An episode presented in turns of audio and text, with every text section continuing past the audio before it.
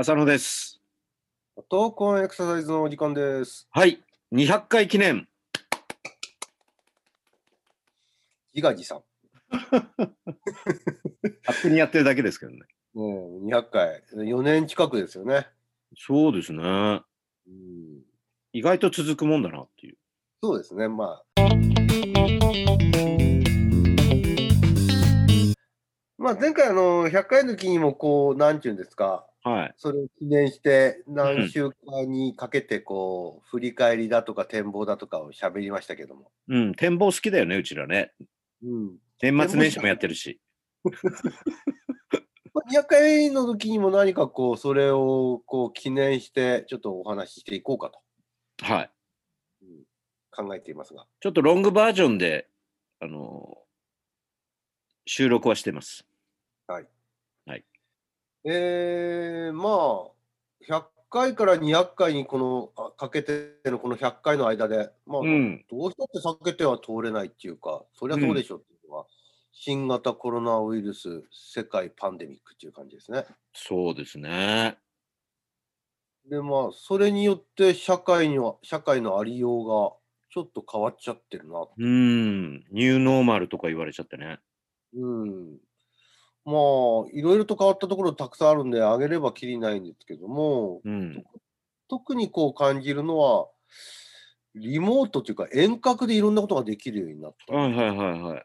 うんこれあれなんですよね。まあ医療の場面では遠隔医療っていうのは前から結構前から言われてたんだけど、こうまあそうは言ってもみたいなんでとあんまりこう急速には進んでなかったのが、このコロナをきっかけにいよいよ現実的にっていうかな。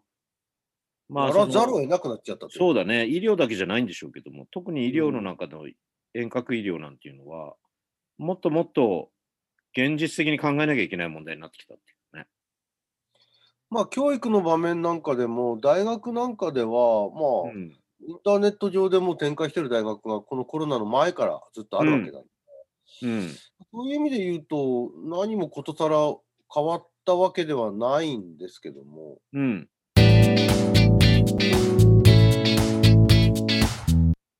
でも、やっぱりどっかでこうほとんどの人間は、まあそういったテクノロジーあるのは知ってるけど、やっぱりこう、教育や、えー、ものを習得する、えー、ものの情報をこういあのやり取りするのは、やっぱり直にあってじゃないとなかなか伝わらないなんて思ってたんだけど、うん、それができなくなっちゃったら、やっぱりどうしたってこのテクノロジー、あの IT テクノロジーにこう頼らざるを得なくなって。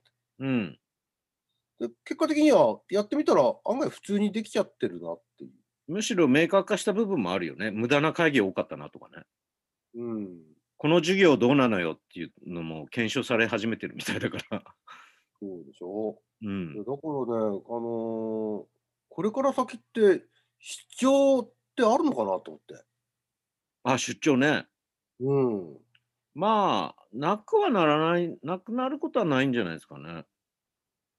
だけど、その出張旅費をかけて、あるいは宿泊費等をかけてやる意義が、そこまであるのかどうかって問われるようになってくるんじゃないかと思うんですまあ、それはそうでしょうね。よね。同じことがこう教育や医療の世界でやっぱり問われ始めてきちゃってると。うん。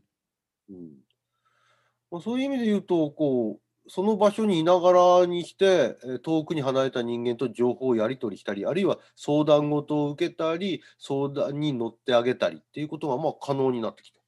うん。リハビリの世界なんかでも、えー遠隔でこうリハビリのまあ説明、まあ、指導っていうとちょっとおこがましいでしょうけども、うん。そういったリハビリメニューをあの説明し、遠隔を使って説明するっていうのももう始まっちゃってるんですよね。まあ、そうでしょうね。そういったことを考えると、このコロナが収束した後でも、この状況は多分続くっていうか、もっとどんどんどんどん使いやすくなっていくんだろうなっていうことは容易に想像できますよね。そうですね。まあ、こう、直接医療に関係するかどうかは、まあ別としても、その、まあ、大きな会社が大きなビルを必要としなくなっても実際ししてきているし、うん。大学で大きな講義室をそんなたくさん必要じゃないんじゃないかっていう意見も当然出てくるだろうし、うん。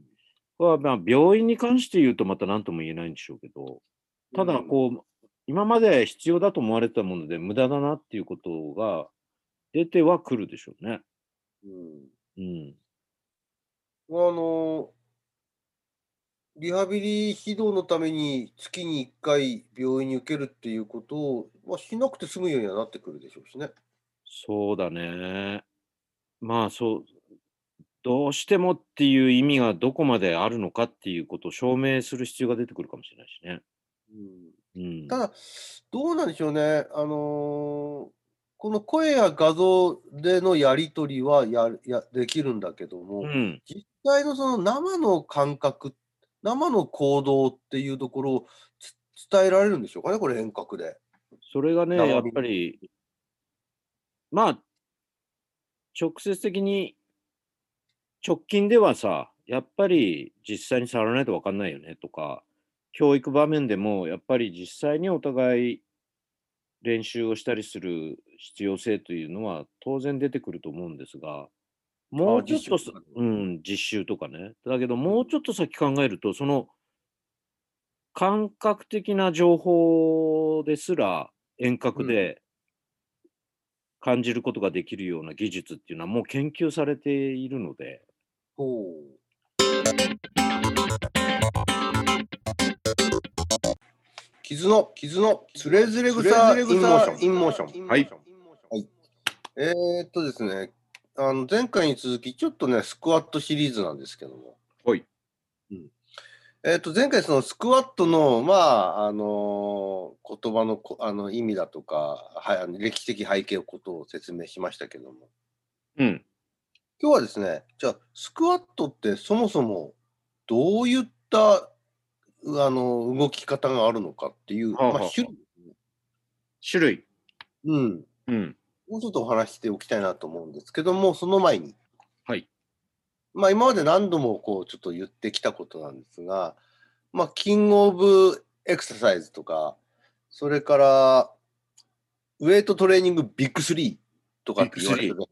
ええあのスクワットなんかも結構あのバーベルを使ったあのウェイトトレーニングに組み合わせたうあ運動が多いんで、うん。